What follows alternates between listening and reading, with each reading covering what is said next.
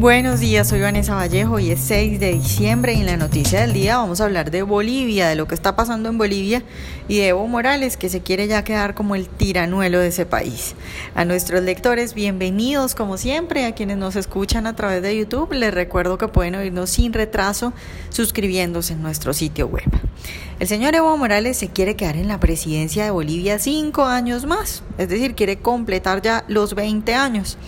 Ahora, no importó que en el 2016 ganó el no en un referendo que hicieron para consultar a los bolivianos si estaban o no de acuerdo con modificar su constitución para que el señor Morales se postulara de nuevo a los comicios presidenciales que se van a realizar ahora en 2019.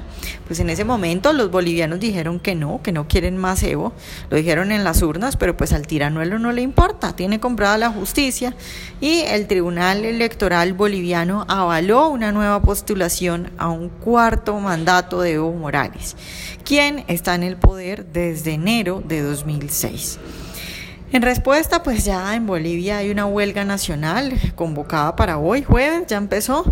Eh, un grupo de jóvenes también se instaló desde el lunes, desde el inicio de esta semana, cuando aún no sabía qué iba a decir el TSE, se instaló afuera del TSE en una plaza pública, pues para mostrar su rechazo a la cuarta candidatura del señor Morales. Y también hay caminatas, marchas que avanzan desde diferentes lugares de Bolivia hacia La Paz para reunirse en la gran huelga nacional.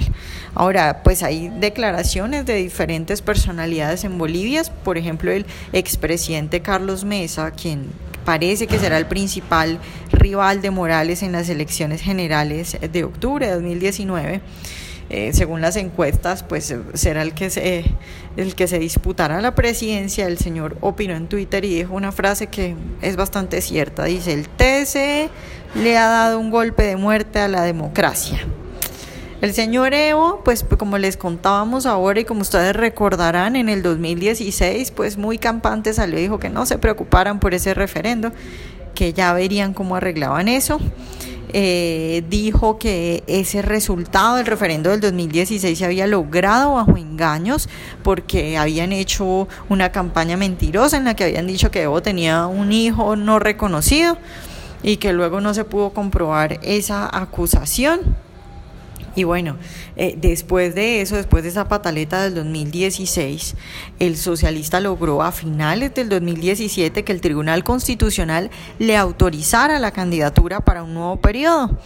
Eh, el periodo será pues entre 2020 y 2025 y Evo ha dicho, en ese momento dijo que, que si no lo dejaban ser candidato de nuevo, lo que estaban eh, haciendo era negándole el derecho a elegir y ser elegido, que es un derecho humano.